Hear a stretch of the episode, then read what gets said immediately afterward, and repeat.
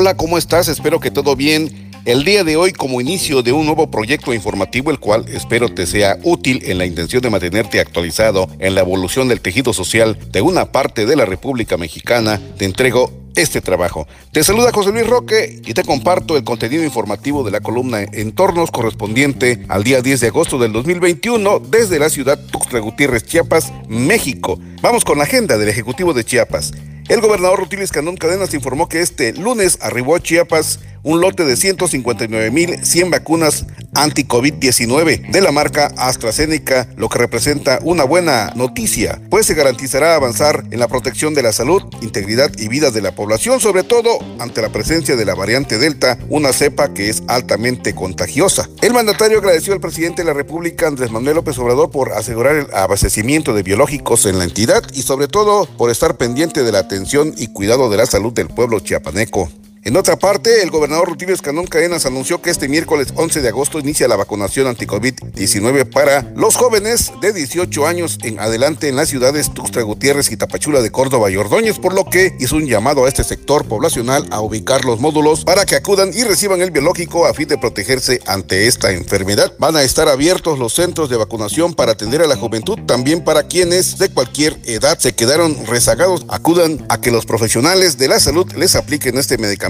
importante, aseguró el mandatario en el marco de la mesa de seguridad. En otros aspectos, el gobernador Rutiles Canón Cadenas participó en la conmemoración del Día Internacional de los Pueblos Indígenas, donde sostuvo que el deseo de su gobierno es garantizar a las comunidades indígenas un Chiapas igualitario, incluyente y justo y sin discriminación, donde todos puedan vivir en armonía con mejores oportunidades para que puedan alcanzar sus aspiraciones.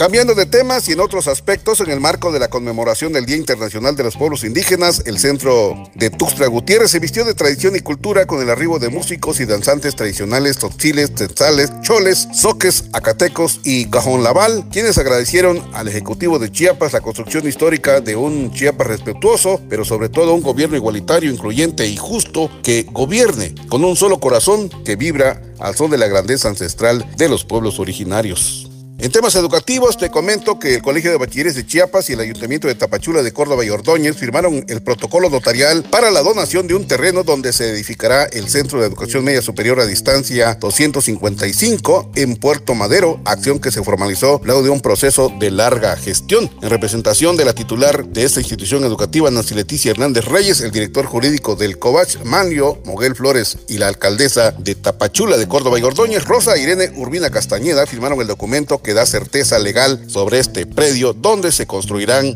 las nuevas instalaciones. En otro orden de cosas, con el objetivo de promover actividades ocupacionales y labores ante la población de situación en vulnerabilidad, el DIF Chiapas, en coordinación con el Instituto de Capacitación y Vinculación Tecnológica del Estado, impulsaron el curso de corte y confección básico, el cual se realizará en el taller de costura del propio DIF. En otro orden de cosas, el secretario de Hacienda del Estado de Chiapas, Javier Jiménez Jiménez, presidió la reunión anual con analistas de la agencia calificadora HR Rating con la finalidad de someter las finanzas públicas a un proceso de calificación de riesgo. En dicha reunión virtual se contó con la presencia de los titulares de las subsecretarías de egreso y planeación, tesorería única y de la unidad técnica y se comentaron puntos específicos del contenido de la cuenta pública 2020, así como de la perspectiva para el presente ejercicio. Cambiando de temas, el gobierno del Estado, a través de la Secretaría de Economía y del Trabajo, con el impulso del programa Posible COP, la Fundación Televisa, lograron impulsar el proyecto de beneficio empresarial, dando como resultado la capacitación a 10 cooperativas que representan a 500 socios de seis municipios de las regiones Costa, Soconusco y Selva de Chiapas. En otros aspectos, tras 20 años de espera y un proceso